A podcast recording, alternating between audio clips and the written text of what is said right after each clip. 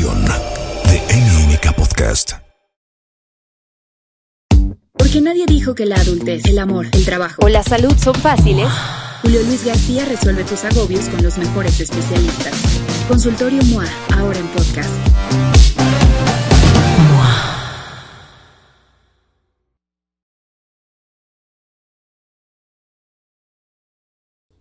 ¿Cómo están? Bienvenidas y bienvenidos a Consultorio MOA. Yo soy Julio Luis García y hoy como todas las semanas y en cada ocasión y en cada oportunidad las y los saludo con muchísimo gusto. Ya saben que siempre aquí en Consultorio MOA buscamos tener este espacio de cercanía, este espacio de intimidad, este espacio de complicidad para poder hablar de lo que necesitamos, de lo que nos hace falta.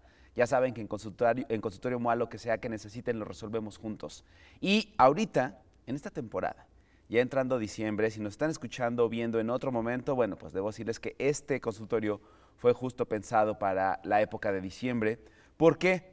Pues porque cuando todo se llena de luces, cuando todo se llena de festejos y de abrazos y de una obligación de estar contentos, pues brotan muchas tristezas, ¿no? Brotan muchas situaciones que nos recuerdan que se está acabando el año, que pasaron cosas que nos lastimaron, que pasaron cosas que nos tienen eh, pues descolocados, descompuestos, y entonces como que de repente no nos cuadra esta exigencia social o esta inercia social que nos empuja a sentirnos efusivos, efusivos, festivos, contentos, y cómo nos estamos viviendo y cómo lo estamos sintiendo.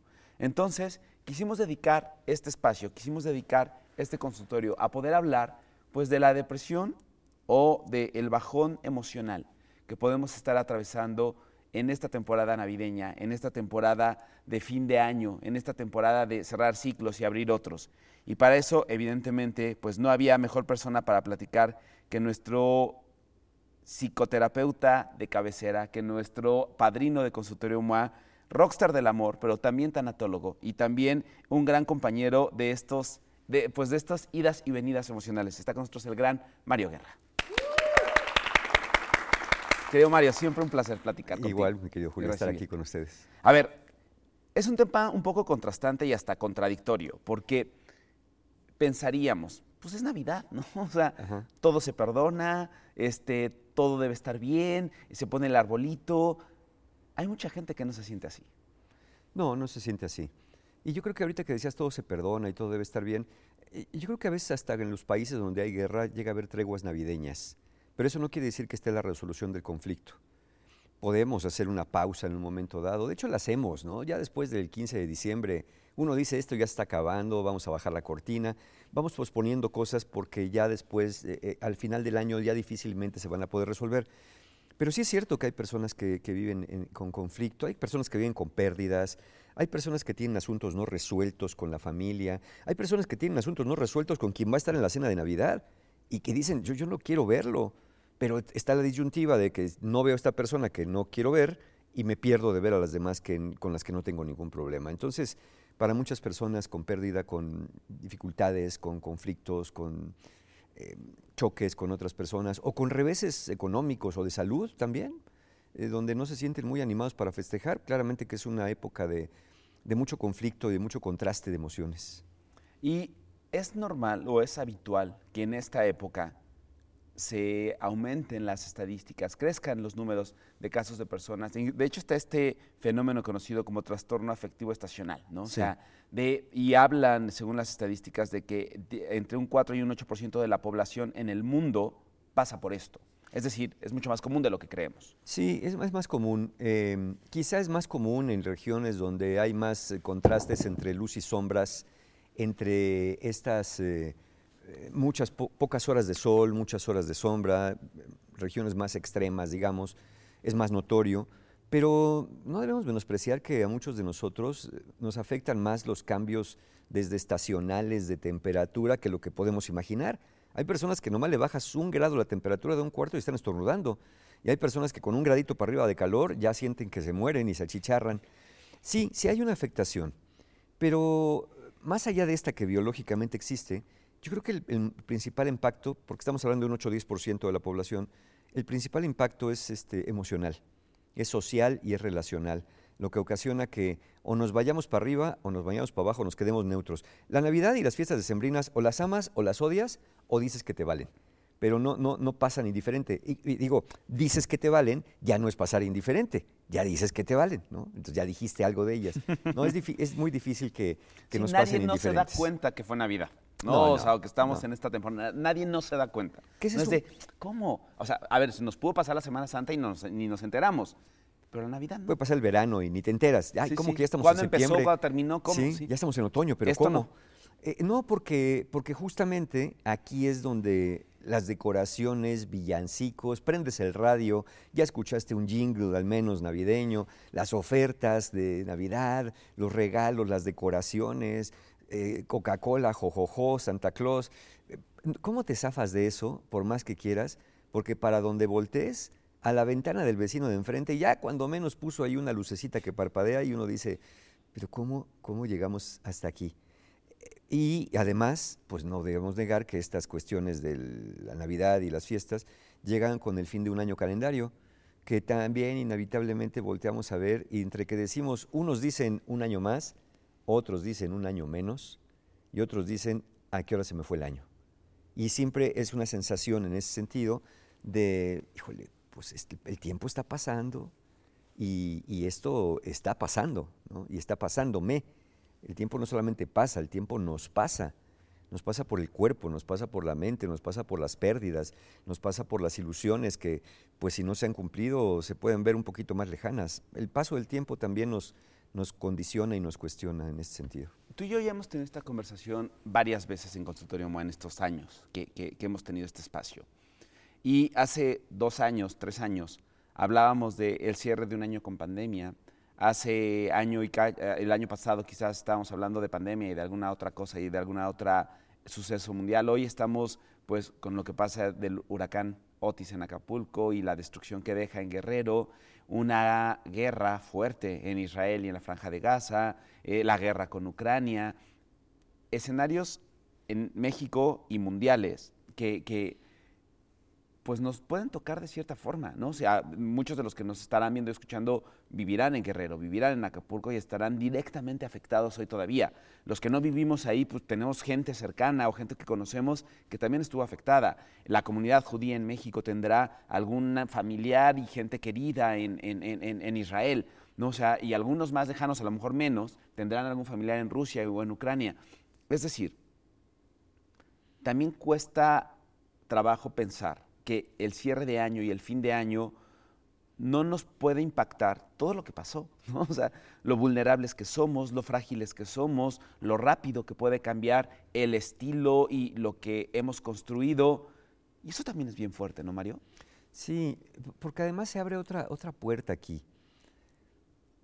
Es cierto que lo que está pasando nos simbra y- en mayor o menor medida. Unos pueden pensar que la franja de gas está al otro lado del mundo y que no pasa nada si no tienen familiares. Y otros pueden pensar, qué bueno que no vivo en la costa porque aquí nunca va a llegar un huracán. Ya no hablemos de los temblores para no angustiarlos. Pero, y que diciembre es el mes en el que más tiembla, ¿no? Además. Tampoco para no, para no para angustiarnos. no angustiarlos. Pero, pero, este, no solamente es el hecho, porque a veces cuando el hecho pasa, uno se siente aliviado. Bueno, ya, vamos a la reconstrucción, vamos a levantarnos, vamos a hacer la paz. Pero hay una inquietud. ¿Qué, qué sigue después de esto? Por ejemplo, con el huracán, ya nos han dicho, este es el anuncio de lo que se viene con el cambio climático. Y uno diría, ay, no, no, pero están exagerando. Porque así lo dijimos hace 10 años, que estaban exagerando con el cambio climático. Y hoy recibimos el huracán más fuerte en la historia de México, que, que creció en una velocidad monumental y que es una destrucción masiva.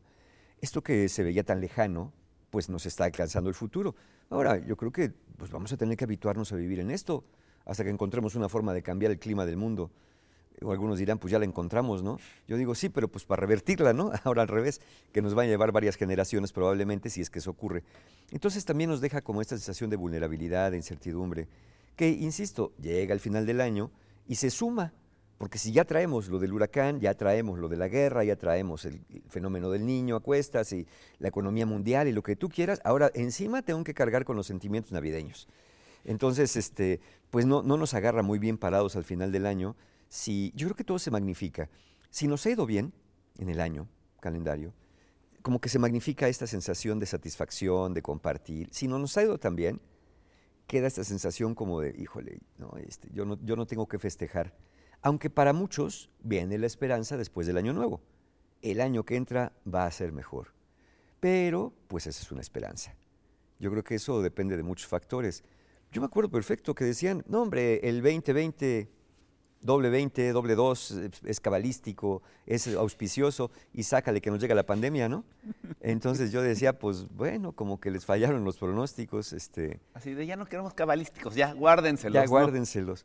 Entonces, este, pero la idea es que sí tengamos esta oportunidad de, de que el próximo año, pues sea, ya no sé si nuestro año, un buen año, un mejor año, pero aquí lo que tenemos que ver es cómo construimos nosotros estas, eh, estos años, ¿no? Eh, había, no recuerdo quién era que decía, la mejor manera de predecir el futuro es construirlo. Entonces, queremos que sea un buen año, no nos gustó este, ¿qué hicimos? ¿Qué dejamos de hacer? Eh, que, esta, que esta sensación que algunos tienen, yo sé que no todos, que algunos tienen de tiempo perdido, de tiempo pasado, de, la vida que se va muy rápido, les sirva como una especie de balance, de reflexión, de a ver, no es que la vida se me fue muy rápido, es que ¿qué estoy haciendo que siento que se me va tan rápido? Estoy desperdiciando oportunidades, estoy evitando reconciliaciones, estoy forzando reconciliaciones que no debería, tengo expectativas de cosas que se van a resolver mágicamente. ¿Cómo es que yo mismo estoy construyendo esta sensación de que el tiempo se me va como agua entre las manos y de que pues ya no me falta tanto tiempo? O, o al revés, las personas que dicen, no hombre, todavía estoy joven, tengo 25, tengo la vida por delante. Y uno dice, pues sí, pero al rato volteas, tienes 45, dices, ¿y en qué momento se me fueron 20? Entonces sí, sí, el, paso del tiempo, si algo nos sirven estos cambios de fecha, estos cambios de año, es para esta reflexión de, ¿dónde estoy? ¿Estoy donde quiero estar? ¿Estoy yendo para donde quiero ir? ¿Estoy aprovechando lo que tengo ahora? E, evidentemente, mis afectos, mis relaciones, mis vínculos. Eh, esa sería la reflexión que podríamos hacer. Y creo que valdría la pena, como los, las conversaciones anteriores, y si no las vieron y no las escucharon, creo que vale la pena que, que, las busquen aquí en, en, donde nos estén viendo o escuchando las conversaciones que hemos tenido con Mario Guerra sobre los cierres de año y los cierres de ciclo. Nos hemos enfocado generalmente, Mario, en la gente que la ha pasado mal, ¿no? O sea, cuando hablábamos de la pandemia, pues hablamos mucho de la gente que habíamos perdido familiares cercanos en la pandemia. Eh, creo que ahorita vale la pena destinarle un poco a tres escenarios, ¿no? A gente que tuvo un muy buen año, a gente que tuvo un muy mal año, con pérdida de gente querida, muy cercana, o económicas, o catástrofes así, y a gente que tuvo un año promedio, ¿no? A lo mejor como sin sabor. Porque creo que lo que no nos debemos permitir hoy, ¿no? Ahora, es esto que decías, que nos pase sin que nos demos cuenta que nos pase sin que, agarremos tres gramitos de conciencia de, dónde invertimos el tiempo, dónde invertimos los esfuerzos, dónde pusimos la ilusión, dónde pusimos la esperanza. Eh, y vale la pena, creo que, lo podamos eh, partir en, esas, eh, en tres escenarios. ¿Qué podría hacer alguien? Porque también, cuando tienes un muy buen año económico, de salud, pues siempre está ahí como la dudita de, híjole, pues a lo mejor el próximo no va a ser tan bueno. ¿Qué puede hacer alguien que tuvo un muy buen año en este corte de caja? Yo creo que disfrutarlo primero, ¿no? Primero, que ni qué disfrutarlo, porque si tienes un muy buen año y no lo disfrutas, pues entonces ya lo desperdiciaste. Disfrutarlo como sea posible, disfrutarlo, yo creo que se disfruta mucho compartiendo con personas, entre las buenas noticias, entre el mismo resultado de ese buen año, ¿no? Este, eh, invitando, dando algún regalito si se quiere, porque pues, aprovechamos las fechas para hacerlo, está bien. No, no es porque hay esta comercialización de la Navidad. Es un pretexto social que se ha construido, un poco influido con lo comercial, para acercarnos a los que queremos y darles detallitos de, no cualquier cosa que compres masivamente, sino, mira, esto sé que te gusta esto y te hice, te compré, te regalé. Eh, disfrutarlo. Luego, eh, yo sé que puede venir el, temor de, ¿qué tal que el año que entra no es tan bueno? Eh, y da la sensación de que hay que atesorar lo que se tiene para no perderlo y luego se pierden oportunidades futuras. Yo creo que reemplazar con curiosidad. Mira, este año fue muy bueno para mí. Vamos a ver qué, puedo hacer el siguiente para mantener lo que tengo o para generar nuevas oportunidades o para dar un giro y arriesgarme en un área que no me había arriesgado. A lo mejor dices, híjole, me fue muy bien en lo económico, me fue muy bien en el amor, me fue muy bien en las relaciones sociales. ¿Qué tal que amplió mi negocio? ¿Qué tal que busco un trabajo diferente? ¿Qué tal que esta relación la fortalezco, la que tengo, eh, y, hacemos un viaje juntos? ¿Qué tal que eh, la parte social eh, con mis amigos? ¿Qué tal que ahora me hago el propósito de al menos una vez al mes ir a comer con un amigo muy querido? Y si tengo nada más seis, dos veces al, año este, de yo proponer, no esperar a que me inviten, yo proponerles, vamos a vernos. Y yo creo que eso se puede hacer, disfrutar y generar más condiciones para que el próximo año, en lo que sea que nos haya ido bien, nos pueda seguir yendo bien o mejor en otro sentido. Ok, me encanta. Ahora, alguien que tuvo un año promedio, que dijo, ah, pues ni bien ni mal, hubo cosas buenas, hubo cosas malas. Pues yo creo que, mira, es que eh, fíjate cómo tenemos la tendencia. Cuando decimos un año promedio, más bien lo tiramos de promedio para abajo. Sí, claro, eh, porque no fue bueno. No fue bueno, ¿no? Claro, claro. Eh, yo creo que también aprender a disfrutar. A ver, no todos los años, no todos los meses, no todos los días van a ser momentos de excelencia, de súper de euforia, de... Exacto, no, no, todos los años son eh, el año, ¿no? Yo tengo, fíjate, cuando alguien me dice a mí, quien sea, fíjate Mario que este fue el mejor año de mi vida, yo les contesto, ojalá que no. Ojalá que este no haya sido el mejor año de tu vida, que vengan muchos otros que superen a este. ¿Me explico? Entonces, cuando dices, este para mí fue un año neutro, bueno, ¿qué, puedes este, no, rescatar, fíjate? ¿Qué cosa te pasó que de verdad te gustó mucho que te pasara? ¿Que, que, la has visto como lo cotidiano? Ay, bueno, pues tuve agua en mi casa. Pues sí, pero podías no haberla tenido. Ay, bueno, pues no pasó nada más, pues nada más tuve salud pues podías no haberla tenido. Es contrastar aquello que tenemos, que, que damos por hecho, familia, amigos, salud, comida, agua, para poder en estas fechas hacer un ritual de gratitud. Yo creo que hacer un ritual de gratitud, que también cabe para el que le fue súper bien, pero para el que le fue promedio, hacer un ritual de gratitud te lleva la atención hacia lo que sí tuviste, hacia lo que das por hecho que debería estar ahí todo el tiempo, pero que si lo piensas podría no haber estado. Eh, agradecer, pero no solamente agradecer diciéndolo, escribiendo. A lo mejor hoy decides decorar tu árbol de Navidad con esferas que tengan una frase de gratitud de cada cosa buena que te pasó e invitas a, personas de la familia que hagan lo mismo. A lo mejor escribes un pequeño diario de gratitud, como esto que se hace de las, eh, estos rituales de Adviento, ¿no? de la corona de Adviento, que vas cada día previo a Navidad este, haciendo algo, bueno, ¿por qué no en un ritual de adviento, si se quiere ver así? Escribes una frase de gratitud por cada día antes de que llegue la Navidad, para que en la Navidad des la gran gratitud por la salud, por la vida, eh, y, de acuerdo a cada uno lo que crea, si tiene que ser en un aspecto religioso, bienvenido, si no, en un aspecto más secular, también bienvenida la gratitud. Entonces yo, yo invitaría a quienes tuvieran un año promedio, sobre todo, que se enfoquen en hacer un ritual de gratitud para que eso que fue, me se convierta en, oh, sí, sí lo tuve, sí estuvo presente y sí fue importante en mi vida este año. Y ahora, ¿qué hacer, qué decir, qué, qué, cómo, cómo llevar si tuvimos un mal año? Si perdimos familiares, si perdimos trabajo, si perdimos salud, si tenemos estas arrastradas que de pronto sentimos que nos pone la vida. ¿Cómo, hacemos? Mira, ahí sí eh, podemos pensar que las personas dicen no tengo mucho que celebrar o nada que celebrar. Las personas dicen, ¿y qué voy a agradecer? ¿Que se murió mi ser querido? Como me dicen, que agradezca que ya no está sufriendo. Pues sabes que yo no agradezco que se haya ido. Sí, sí, puede ser que, que no esté sufriendo, sí, pero que no esté conmigo que agradezco que tuve una pérdida económica muy fuerte, porque así ya no tengo miedo que me roben el dinero, pues ¿cómo lo voy a agradecer si yo no sé si el año que entra voy a tener para comer? Entonces cuesta mucho trabajo decirle a una persona que en una situación así, no, mira, agradecelo todo, porque tú no sabes que las cosas buenas pueden venir. Y, aunque sepamos que sí, porque sabemos que de alguna manera sí, eh, una vez que pasa la tormenta, una vez que pasa el huracán, lo que viene es la reconstrucción. En ese momento no vemos esto. Y, no conviene a veces obligar y forzar a las personas. A que lo quieran ver. A que lo quieran ver, a, ver el lado positivo a la vida. Se vuelve hasta, hasta ofensivo para algunos. Entonces yo creo que aquí lo que hay que hacer es empatizar, ser, ser compasivos, amables con nosotros mismos y obviamente amables con quien esté pasando por un momento así.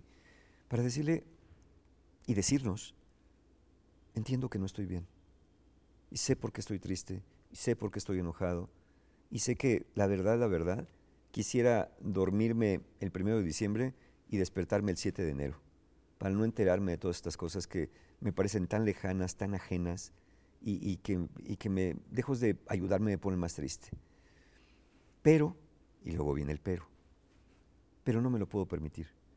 Porque si este ya de por sí fue un mal año, y fue un año muy triste, no me puedo permitir estar lejos de las personas que conmigo estén viviendo esta pérdida, de las personas empáticas.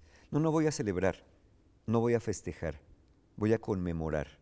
En el caso de los que ya no están, voy a conmemorar su presencia cuando sí estuvo.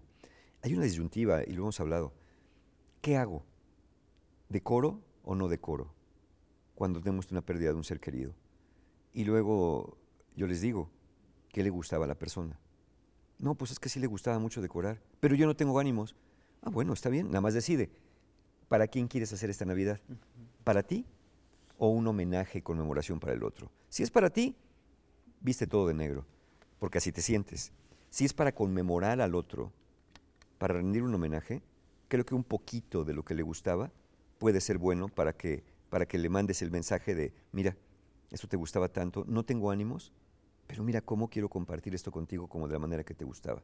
Y si no es la pérdida de un ser querido, si es una cuestión de salud, si es una cuestión laboral, si es una cuestión, eh, la pérdida de un ser querido, pero no por muerte, sino una ruptura amorosa eh, o un revés económico, bueno, ahí no vamos a decirle, ay, como a mi ex le gustaba eh, este, el bacalao o la vizcaína, pues voy a hacer uno, ¿no? Pues te vas a poner a llorar sobre el bacalao, ¿no?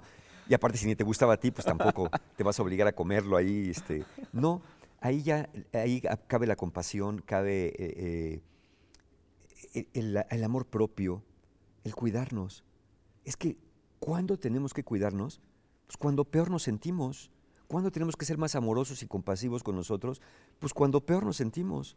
Entonces, en este caso, no es que voy a decorar si no quiero y no tengo el ánimo, no voy a ir a las posadas a romper piñata, a cantar villancicos, no, pero no me voy a aislar. Puedo visitar, por ejemplo, la casa familiar o la casa de un amigo un poquito más temprano y no me quedo al, festejo final. Voy en tiempos más cortos, permito las invitaciones y agradezco las que, mira, no te preocupes, no, es que me quiera aislar, ahorita no tengo mucho ánimo y no siento que pueda ser un factor que pueda contribuir a este ánimo festivo, pero te agradezco mucho. Mañana si quieres nos vemos para el recalentado. Eh, no, no, no autocastigarse en un momento dado. Y si no tenemos a alguien, porque puede, puede pasar que personas que nos estén viendo verdaderamente nos digan, no tengo familia, al menos no la tengo aquí, no tengo amigos, o a lo mejor el problema fue con la familia y los amigos, y me siento muy aislado, bueno, aún así, lejos de apagar la luz y, aquí me duermo y me despierto mañana o en dos semanas y, ya pasó todo, es poder procurarse esta, e, este, no sé, lo voy a decir desde lo más banal, desde un punche calientito, ¿sí? Hasta, hasta no ponerte a ver una película, una serie que te, que te machaque más sobre la herida, ¿no? Trata de ver cosas que te animen. Miren, cuando nos va mal, no está mal distraerse. Lo que no está bien o es vivir sin distracción o vivir eternamente distraídos. Pero entrar y salir, entrar y salir de estos estados nostálgicos, melancólicos, es de ayuda para ir contrastando con lo que sí podemos hacer. Entonces, si a ustedes les ha ido mal este año, no rematen el final del año castigándose, aislándose, maldiciendo. Yo sé que probablemente no hay nada que agradecer, pero al menos físicamente, corporalmente, afectivamente, sí pueden proveerse de hablar con un tú, con un tú del año. Tú que estás en el final del año, los últimos días de diciembre, siéntate con una silla enfrente y dile a ese tú, te la pasaste bien mal este año. Ven que te quiero abrazar. Ven que te quiero calentar un cafecito. Ven que te quiero dar un pedacito de pastel. Eso es lo que necesita ese tú del año. No al tú que diga, ¿cómo es posible? ¿Cómo es posible que todo te salió mal? No.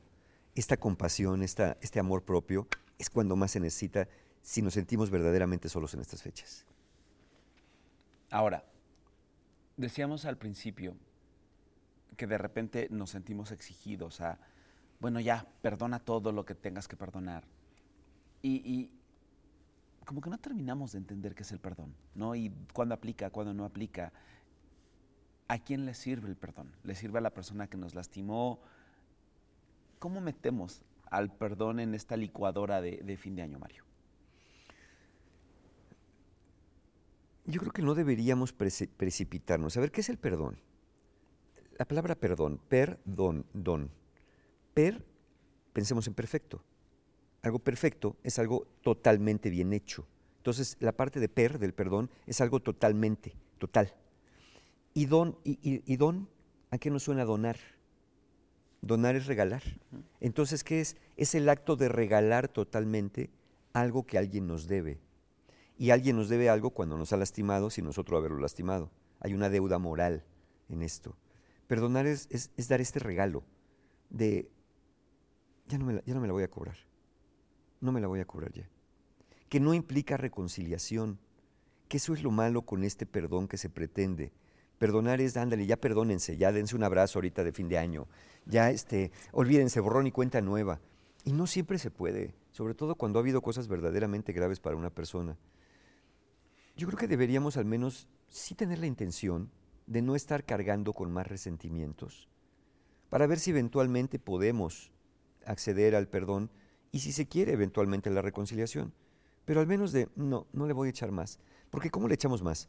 Luego estamos, claro, este, muy contento, mira, nomás está más barrigón, uy, yo pensé que estaba mal, pero mira, y, y está como si nada, y me ve como si nada me hubiera hecho, y hasta me quiere dar un abrazo, pero yo no le voy a dar nada, y me voy a sentar lejos. Ya le están echando más, y así cuesta más trabajo. Yo siempre digo, ¿cómo haces que un tren, que un ferrocarril que va a 200 kilómetros por hora cambie de vía? Bueno, primero tienes que desacelerar. Porque si cambias de, día- de vía con más velocidad, te vas a descarrilar. Cambiar de vía implica es tomar un camino distinto y desacelerar es dejar de estar pisando primero el acelerador. Y estar alimentándolo con estas cosas. es Estar acelerar. echándole carbón Sí, sí, sí, sí, ¿no? para que a la suba. locomotora para que suba la presión. Entonces, primero dejar de alimentar. Yo no creo, mira, las historias, las historias que no dejan tener este contexto moral, tenemos las dos más famosas, el Grinch y Scrooge. Eh, El Scrooge, mezquino, solo, avaro, ¿no? pero que después se les presentan los fantasmas de navidades pasadas y se arrepiente y se vuelve bueno y generoso. Y el Grinch, con su corazón encogido dos veces, ¿no? viendo cómo en la villa todos festejan y él quiere destruir la Navidad porque obviamente está envidioso de la Navidad. Entonces, yo creo que estos dos personajes nos dicen algo. Moralmente, socialmente, se impulsa a la bondad, al bien, al perdón, eh, porque el final siempre es ese. Se arrepintieron y se pudieron unir a la celebración, se transformaron.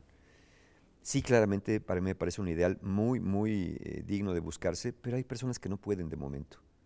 No presionar en ese sentido porque se te va la oportunidad, noche de paz, noche de amor, y paz en la tierra a los hombres de buena voluntad, y tú no eres una persona de tan buena voluntad, por lo tanto no vas a tener paz. Estas sentencias que vamos dando, lo único que hacen es que la persona se, se recoja más y, evite el acercamiento o la reflexión. Vivimos en unos tiempos de la cultura de la cancelación hoy. Y en esta cultura de la cancelación de, ah, no perdonas, cancelado. Ah, eres rencoroso, cancelado. Ah, eres mala persona, cancelado. Ah, eres un abusador y maltratador, cancelado. ¿Y sabes qué pasa? Que nos perdemos de la oportunidad de analizar qué es lo que está pasando. Nos perdemos de la oportunidad de, de- preguntarle inclusive al, al perpetrador, al que no perdona, cómo se siente con eso. Uno piensa que el que no perdona es malo, pero, pero a veces está bien atorado con la tristeza, con el miedo, está bien atorado con- con muchas cosas que no siempre son sencillas. Pero ahí venimos nosotros. Bueno, pero tú te lo buscaste. Posiblemente sí. Pero aun cuando yo me lo haya buscado, también me siento mal. Entonces, no, no tratar de obligar a las personas, más bien tratar de entenderlas. No decir, ándale, tienes que ir a la cena de Navidad, ya de una vez ahí, perdona a todas las claras. Y... Pero, oye, ¿por qué no quieres ir? Es que estoy muy enojado. No, hombre, te entiendo perfecto. Pero, ¿no crees que esta puede ser una buena oportunidad de reencuentro? Aunque también si uno lo piensa, de verdad, la cena de Navidad es una buena oportunidad para ahí sacar los trapos acumulados. Yo creo que no. Yo creo que mejor debemos apostar, si queremos, para que el próximo año vayamos trabajando sobre esa relación, vayamos clarificando, vayamos eh, acercándonos para escuchar al otro, para reconocer nuestros propios errores, para que la siguiente Navidad, si la hay y llegamos, podamos ahora sí dar el cierre a ese, a ese, ese año de trabajo acerca de lo que consideremos que tengamos que perdonar. Yo no creo que convenga, a veces pasa, pero no creo que convenga propiciar en una noche, en una cena, en un encuentro social, donde pues, lo que la gente va a festejar y no a ver malos entendidos o a que acabe la cosa en peor zafarrancho, ¿no? ¿Cuántas personas, cuántas familias no se han quedado sin la cena porque el que llevó el pavo dice, pues me llevo mi pavo y ahí se quedan? Hemos visto esos extremos, ¿no? O al menos ya se quedó la abuelita llorando, eh, la mamá ahí con la cara chueca, el papá con un preinfarto, este, los hijos peleándose a trancazos afuera en la calle, este, porque pues están con rencillas viejas. Entonces yo no creo que deberíamos propiciar eso, forzar eso. Si se da de manera natural, tampoco lo eviten. Pero yo creo que mejor debemos trabajar previo a estas fechas, para el siguiente año, para que la siguiente Navidad, el siguiente año nuevo, haya más terreno para poder hacer esta reconciliación, si se quiere. Ahora, decías también hace, hace un momento que esta dinámica de sentir que el tiempo pasa mucho más rápido es una realidad, ¿no? O sea, y, lo escuchaba en estos días, que, a ver, claro, alguien de cinco años, un año más, pues es un chorro, es el 20% de su vida. Cuando tiene 50, pues ya, un año más ya es una parte más pequeña de tu vida. Cuando tienes 70, pues un año más ya es una parte más chica. Es decir, conforme vamos cumpliendo años, sí, la sensación del paso del tiempo de una forma mucho más rápida y acelerada va a ser grande. Y eso de repente puede hacernos sentir con, pues, con un poco de desesperanza, con un poco de, miedo al cambio, de incertidumbre, de, de, que las cosas no salen necesariamente como queremos. ¿no? O sea, cuando eres muy chico, cuando eres joven y cuando eres adolescente o tienes veinteañero, pues tienes la ilusión de que todavía vas a poder moldear todo para que pase como tú quieres. Conforme vas creciendo nos vamos dando cuenta pues, que la vida es este vaivén de cosas que sí se dan como queremos y muchas otras que no. ¿Cómo incorporamos, supongo que te debe pasar mucho en consulta, que la gente te dice, este que viene va a ser mi año, es que este va a ser mi año, es que este va a ser mi año, y pasa el año y a lo mejor pues fue o no fue. ¿Cómo incorporamos esto? ¿Cómo incorporamos esta incertidumbre? ¿Cómo incorporamos esta velocidad acelerada en que pasan las cosas y suceden las cosas y que de pronto, lo decías, nos damos cuenta ya, caray, ya nos pasaron 20 años, ya nos pasaron 10 años. Podemos tener la noción o la idea o el deseo de que sea nuestro año, pero la pregunta es, ¿qué vas a hacer para que sea así? Porque si dependes nada más de los astros y del karma y del cosmos, pues es un arriesgue conforme Saturno se pone en oposición y te agarra con los aros y te avienta para el otro lado de la galaxia, conforme Mercurio se te pone retrógrado o a Capricornio se le ocurre estar con, este, en conjunción con Escorpión, pues ya no te funcionó el asunto.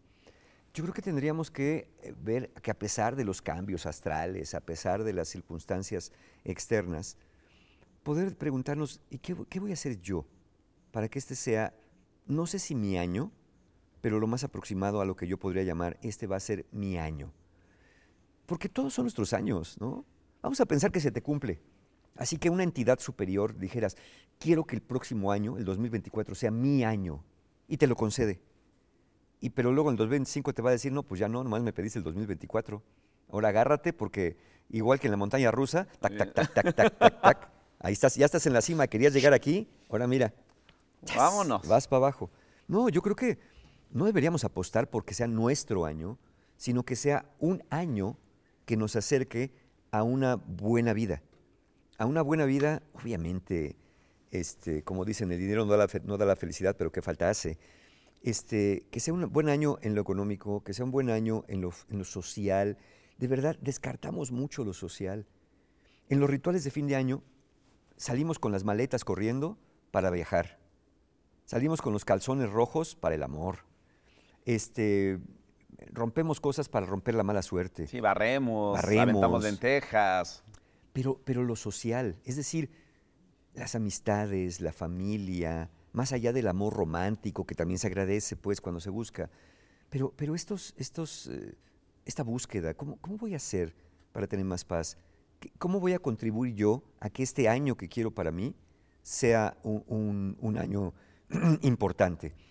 Y yo creo que para que no se nos vaya el tiempo de las manos como agua, yo sugiero que nos vayamos poniendo en, en nuestro teléfono inteligente, en nuestra agenda digital o en lo que cada uno tenga, hasta nuestro calendario de arrancar hojitas, que eran muy bonitos y que deberíamos volver a ellos un poco, porque al menos atrás leías alguna receta o un chiste O frase. o una frase. Eh, poder poner marcadores, ¿no? Y esto lo he sugerido antes, pero creo que no, no sobra volverlo a sugerir. Eh, yo me suelo poner un marcador el último día de marzo, el último día de junio y el último día de septiembre, haciéndome una pregunta. ¿Cómo vas con lo que planeaste? ¿Por qué? Porque si no, yo puedo planear que el año que entra va a ser la bomba atómica en mi vida y va a ser genial y voy a acabar con toda la mala suerte. Pero de repente voy a llegar a octubre y no he hecho gran cosa o no he hecho todo lo que dije. Ponerme estos recordatorios me impide que me vaya más allá de marzo, me impide que me vaya más allá de junio o más allá de septiembre sin que al menos haya hecho algo. O darme cuenta que eso que dije no es lo que quería hacer, que nada más eran estándares sociales que se supone que tendrían que haber sido, pero que realmente no los quiero. Entonces, cuando yo veo al último día de marzo, ¿cómo vas con lo que te propusiste? Al menos digo, "Ay, pues ¿qué me propuse? Y revisas, "Ay, sí es cierto, yo dije que iba a hacer esto, dije que iba a hacer lo otro, manos a la obra. Y seguramente volverás otra vez en abril y en mayo a no, pero vendrá el recordatorio de junio. ¿Cómo vas con lo que te propusiste? Y en ese momento, ay caray, no, sí, esto sí, ya de veras lo he dejado, pero ahora sí. Tienes más oportunidad de tener algún recordatorio y eso evita que el tiempo se te vaya escurriendo así de las manos. Cuando mucho se te van a escurrir tres meses, pero no es lo mismo que se te escurran tres meses a que se te, te escurran tres décadas. Entonces, ese tipo de recordatorios que nos hacen tomar conciencia del paso del tiempo, no para angustiarnos, porque solamente se van a angustiar si el tiempo pasa, si están dejando que el tiempo se pase. Si lo estás aprovechando, no te va a dar angustia. E insisto, aprovecharlo, mucha gente piensa, es que aprovecha el tiempo, ponte a hacer algo, muévete, trabaja, produce. No, aprovechar el tiempo también es descansar. ¿Cuántas personas no dicen, híjole, no, si yo tuviera un año de vida, viajaría y conocería y derrocharía? Yo lo he pensado y digo, no sé. Yo creo que si yo tuviera un año de vida, también dormiría un poquito más temprano. También me sentaría largas tardes con personas que quiero a comer, a platicar. No caería en, este, en, esta hambre de comerme la vida lo poco que me queda, porque eso querría decir que la que tuve no la aproveché, por eso me la quiero tragar. Últimamente, yo probablemente por mi edad también, y por el paso del tiempo y por mi propio trabajo personal, últimamente me he sorprendido corriendo de un lado a otro. Y el otro día me dije a mí mismo, no, es que voy a pasar a comer aunque sea un hot dog aquí, y, y luego ya me sigo. Y entonces dije, no, a ver, ¿qué quiero?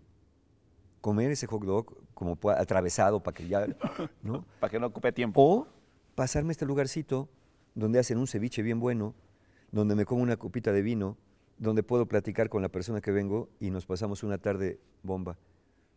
Y, le pregunto a la persona, oye, ¿pasamos por el hot dog? ¿O mejor vamos a comer despacito? Me dice, pero traemos prisa. Le digo, sí, pero pues lo hacemos mañana, ¿no? No, tienes razón, vamos a comer despacito. Y, y yo no creo que lo que hubiera hecho, la satisfacción de, ya saqué los pendientes, hubiera sido tan grande como esa comida despacito, esa comida disfrutando, esa tardecita. Y digo, estas son las cosas que yo quisiera hacer si tuviera un año de vida. Y como no sé si lo tengo, mejor las hago de una vez. No me espero que me diga el doctor, apúrese porque se le está yendo el tiempo, porque a veces ni te lo dicen. A veces pensamos que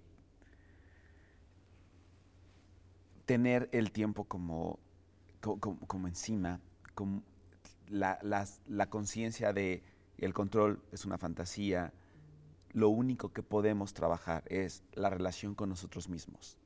Lo vemos como chin, pues es lo único que me queda.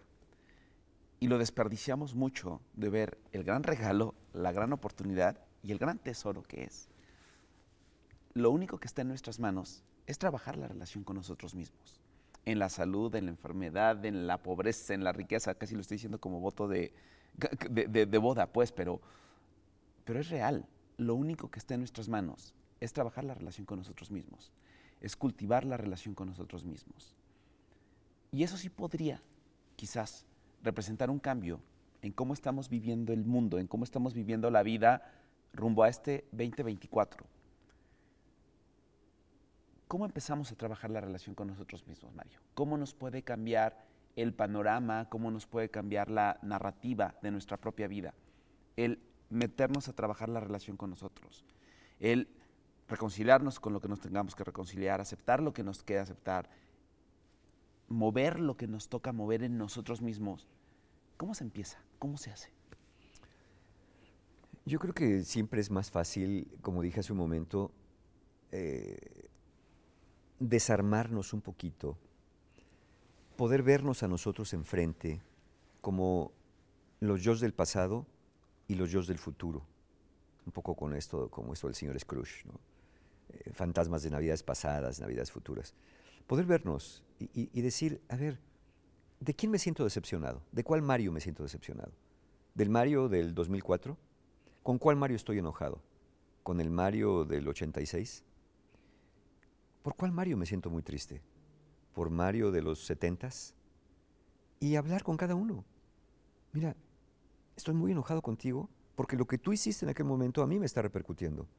Estoy muy triste por ti, porque tuviste que pasar por eso que yo no quería que hubieras pasado. Y me siento preocupado por ti, el del futuro, porque pues, no sé cómo te va a ir. Pero ¿saben qué? Aquí estoy yo, el yo del presente.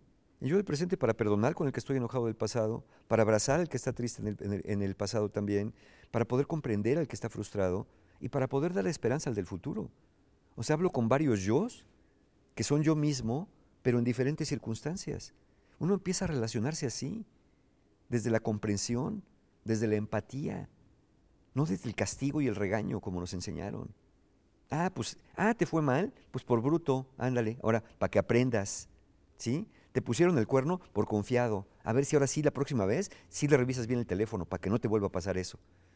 Entonces, con el regaño no aprendo, no me siento escuchado por mí mismo, no me siento que realmente pueda confiar en mí. Entonces, pues claramente todos vamos a tener errores, claramente todos vamos a tener reveses en la vida. Entonces, voltear a mirarnos y hablar con esos yo del pasado y darle esperanza a los yo del futuro, para mí es una buena herramienta, una buena forma de empezar a relacionarnos distinto. Pero siempre, insisto, desde la no agresión, desde la compasión, desde la comprensión, desde la flexibilidad.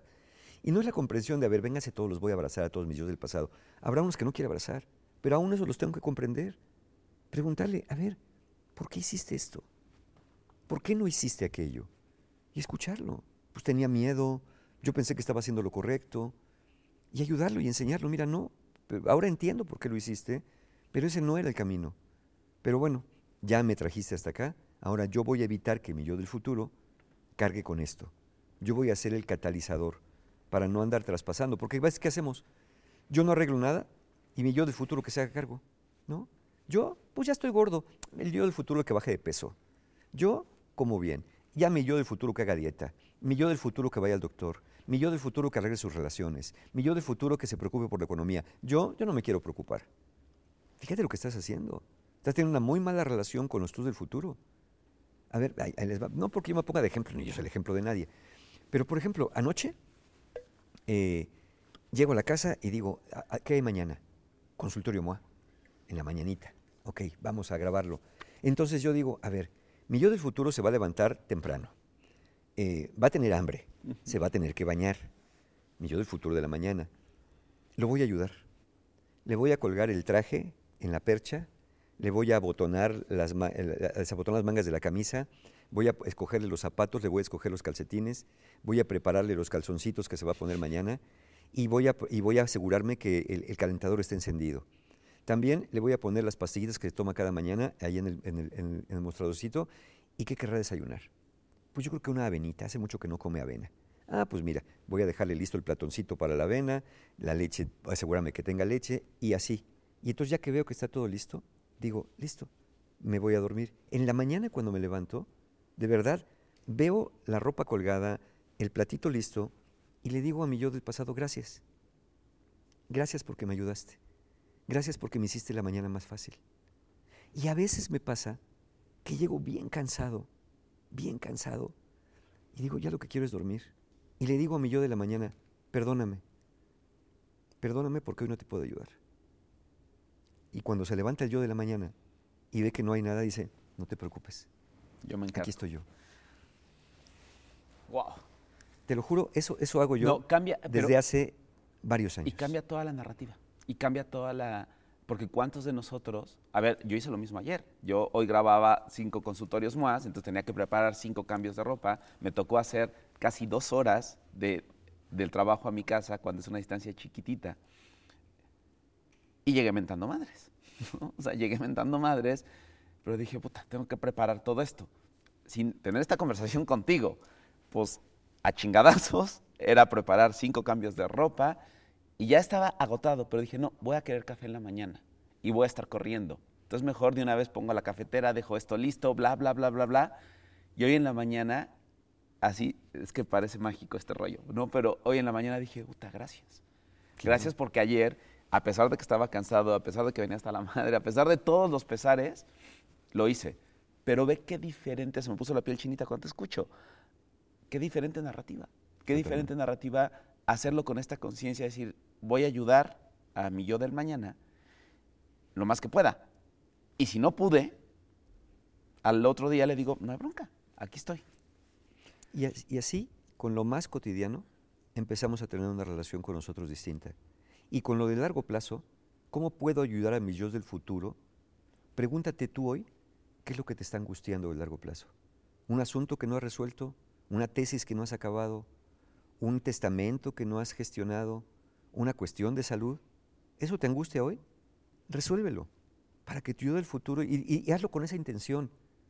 Hoy voy a ir al- a checarme al doctor, hoy voy a sacar los análisis que he venido posponiendo, porque he tenido mucho miedo de sacármelos, pero me los voy a sacar porque yo no quiero que este miedo me detenga mi yo del futuro, ni quiero heredarle tratamientos tardíos. Entonces cuando, cuando yo me hago cargo hoy de acabar ese trámite, de resolver lo que tengo pendiente, de tener esa conversación con alguien, que sé que me da mucho miedo tenerla porque sé que probablemente va a haber ahí un conflicto, le estoy evitando a mi yo del futuro que viva angustiado porque de todos modos la va a tener que tener. Entonces, con esa intención, vamos haciendo las cosas. Así cambiamos la relación hacia el pasado, siendo generosos, amables, entendiendo y comprendiendo. Y hacia el futuro, ayudando al yo del futuro a que tenga una vida más placentera, que tenga un mejor año, que tenga una, que tenga una vida más tersa y más fluida. Que él entiende también que cuando no lo pudiste ayudar una noche, él te dice, no, ni te angusties, tú siempre me has ayudado. No, no lo hacemos así con otras personas. El día que alguien te dice, alguien que te da ride, por ejemplo, al trabajo, y te habla, oye, ¿sabes qué? Fíjate que tengo, tengo esto mañana, no puedo-". no, hombre, ni te angusties, yo pido mi Uber, este, lo que sea, Eh, porque sabes que la persona lo hace constantemente. No es el, ay, otra vez, ahora con qué me vas a salir. Que eso puede ser yo el futuro. No que me dijiste que iba a hacer ejercicio, no que me dijiste que ya ibas a resolver los problemas, no que me dijiste que ibas a hacer el trámite, no que me dijiste que ibas a acabar la tesis. Ve, ahora lo tengo que hacer yo, porque tú me dijiste que me ibas a ayudar y no me ayudaste. Esa relación se vuelve muy, muy, muy áspera.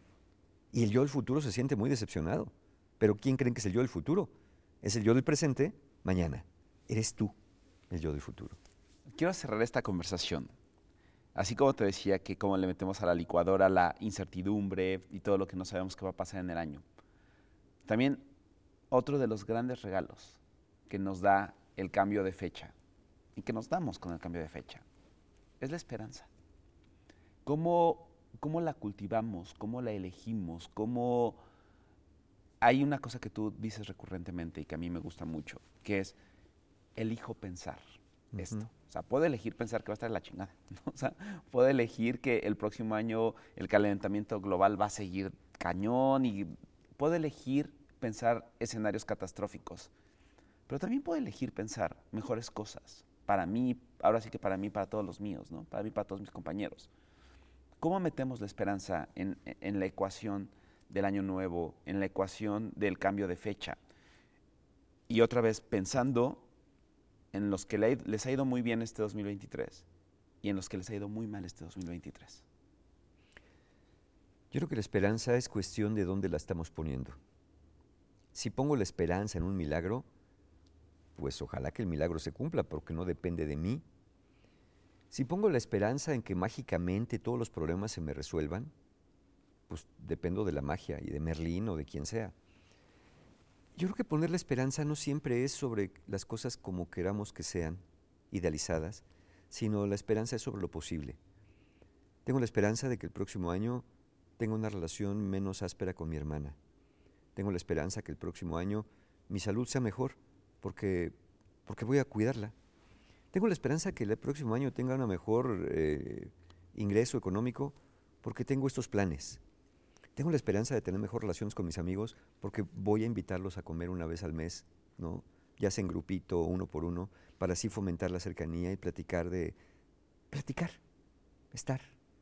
E, esa es la esperanza. Tengo la esperanza, a lo mejor, ya no es de cómo salvo mi relación cuando ya está en el hoyo. Tengo la esperanza de que si vamos a terminar lo hagamos sin gritos, sin insultos, sin resentimientos, sin ofensas. Es donde pongo la esperanza. No, no es cuestión de perderla. Tengo la esperanza de que a pesar de que venga el cambio climático o puedan surgir reveses como una pandemia como nos pasó, pueda yo aprender a salir adelante de eso. Tengo esa esperanza, porque me voy a adaptar, porque voy a pedir ayuda cuando lo necesito, porque también voy a decir no sé o no puedo cuando así toque. Porque es el gran problema. Se nos exige que tenemos que poder y que tenemos que saber. Y cuando nos preguntan, oye, ¿por qué esto no sé? ¿Cómo no sabes? Nunca digas no puedes, para atrás ni para tomar impulso. Tengo la esperanza de que cuando sepa que no puedo con algo, sea capaz de decir no, o no quiero, o así no, o contigo no, o tú no, o ahorita no. Sin ser castigado porque, pues no que no, bueno, ahorita no, pero ahorita sí, ah, pues no es cuando tú quieras. Bueno, pues es que no querían eso, entonces, ahorita sí quiero. Si tú estás dispuesto, podemos hacer esto que habíamos planeado. Pero en aquel momento no lo quería hacer o no podía, no me sentía con el ánimo de hacerlo. Es donde pongo la esperanza. No, no la pierdan. Nomás fíjense dónde la ponen. Si la ponen en la esperanza de que este va a ser mi año, trabajen para eso. Pero yo les deseo que el año que entra no sea su año, que sea uno más de todos los años buenos que van a tener el resto de su vida. Mario, gracias siempre. Muchas gracias. ¿Dónde hay cosas, dónde hay cursos, dónde podemos ver todo? Ya saben, en dos fuentes, ¿no? O en mi página marioguerra.mx o en encuentrohumano.com. Ahí siempre van a encontrar los talleres abiertos donde, donde hablamos de estas cosas, de, la vida, de, cómo somos, ¿no? Yo, yo creo que todos cambiamos, y tú lo sabes, Julio, todos cambiamos. Yo estoy cambiando mucho. Yo creo que porque me estoy acercando a los 60, me estoy volviendo como más, más, eh, más cercano a lo humano y, más alejado de lo técnico. Pero fíjate, todo mi bagaje es técnico, eh, pero hoy lo estoy, lo estoy traduciendo más a la, experiencia humana. Y eso me está gustando. Pero yo espero que el próximo año no sea mi año, que sea un más, uno más de los años buenos de mi vida. Así será. Gracias, querido Mario. Muchas gracias. Con esto nos vamos. No sé en qué momento estén viendo este consultorio MOA, no sé en qué momento lo están escuchando, pero sí desde aquí, desde todo el equipo que trabajamos en MMK y en MOA, deseamos que 2024 sea un gran año, que logremos llevar conciencia, que logremos llevar acción, que logremos llevar eh, las cosas de la manera, de la mejor manera que podamos, que logremos ser un poquito más compasivos con nosotros mismos, un poquito más amorosos con nosotros mismos, y que pongamos acción y que dijamos las cosas hacia donde queremos que vayan, que dediquemos el tiempo a escuchar un libro, a tomar un curso, a escucharnos más, a aprendernos más, a conocernos más y que 2024 sea un mucho mejor año de lo que lo estamos soñando. Les mando un abrazo fuerte, grande y aquí nos vemos y nos escuchamos en 2024. Bye.